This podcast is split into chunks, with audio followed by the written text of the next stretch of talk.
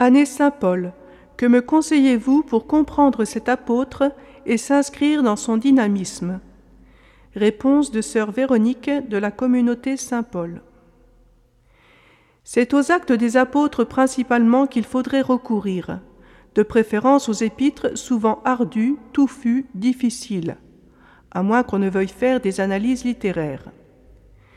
Il faut s'en tenir à du biographique, du chronologique, sous un éclairage bien précis, montrer comment Dieu s'y est pris pour faire de lui l'apôtre des nations. Segricatusum, voilà un éclairage. Comme un directeur sportif sélectionne parmi de nombreux joueurs celui qui sera gardien de but ou avant. Paul a été sélectionné parmi bien d'autres, par Dieu le Père de Jésus-Christ. Sur quels critères? Son milieu familial, son éducation, son tempérament entier.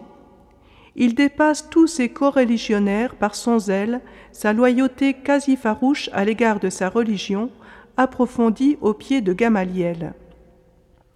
Puis ce fut le chemin de Damas, le coup de foudre au sens propre, une lumière fulgurante qui cabre son cheval et le jette lui-même par terre alors qu'il est devenu aveugle. Ensuite la voix qui l'interpelle, lui seul. Et enfin le dialogue avec la sagesse de Dieu. Dieu a retourné son homme, il fera de lui un instrument de choix.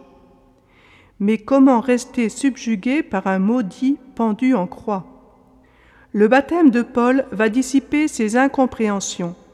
Il aura ensuite des semaines de méditation silencieuse sur sa mission et le mystère de Jésus.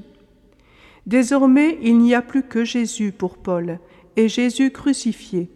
Folie, scandale, folie d'amour. Car Jésus conduit au Père. C'est le Père qui a fait tout cela notre Père qui est aux cieux et qui peut ressusciter les morts. Désormais, Saul, devenu Paul, conduira les âmes par Jésus au Père qui ressuscite les morts. Voilà un petit canevas pour une année Saint Paul.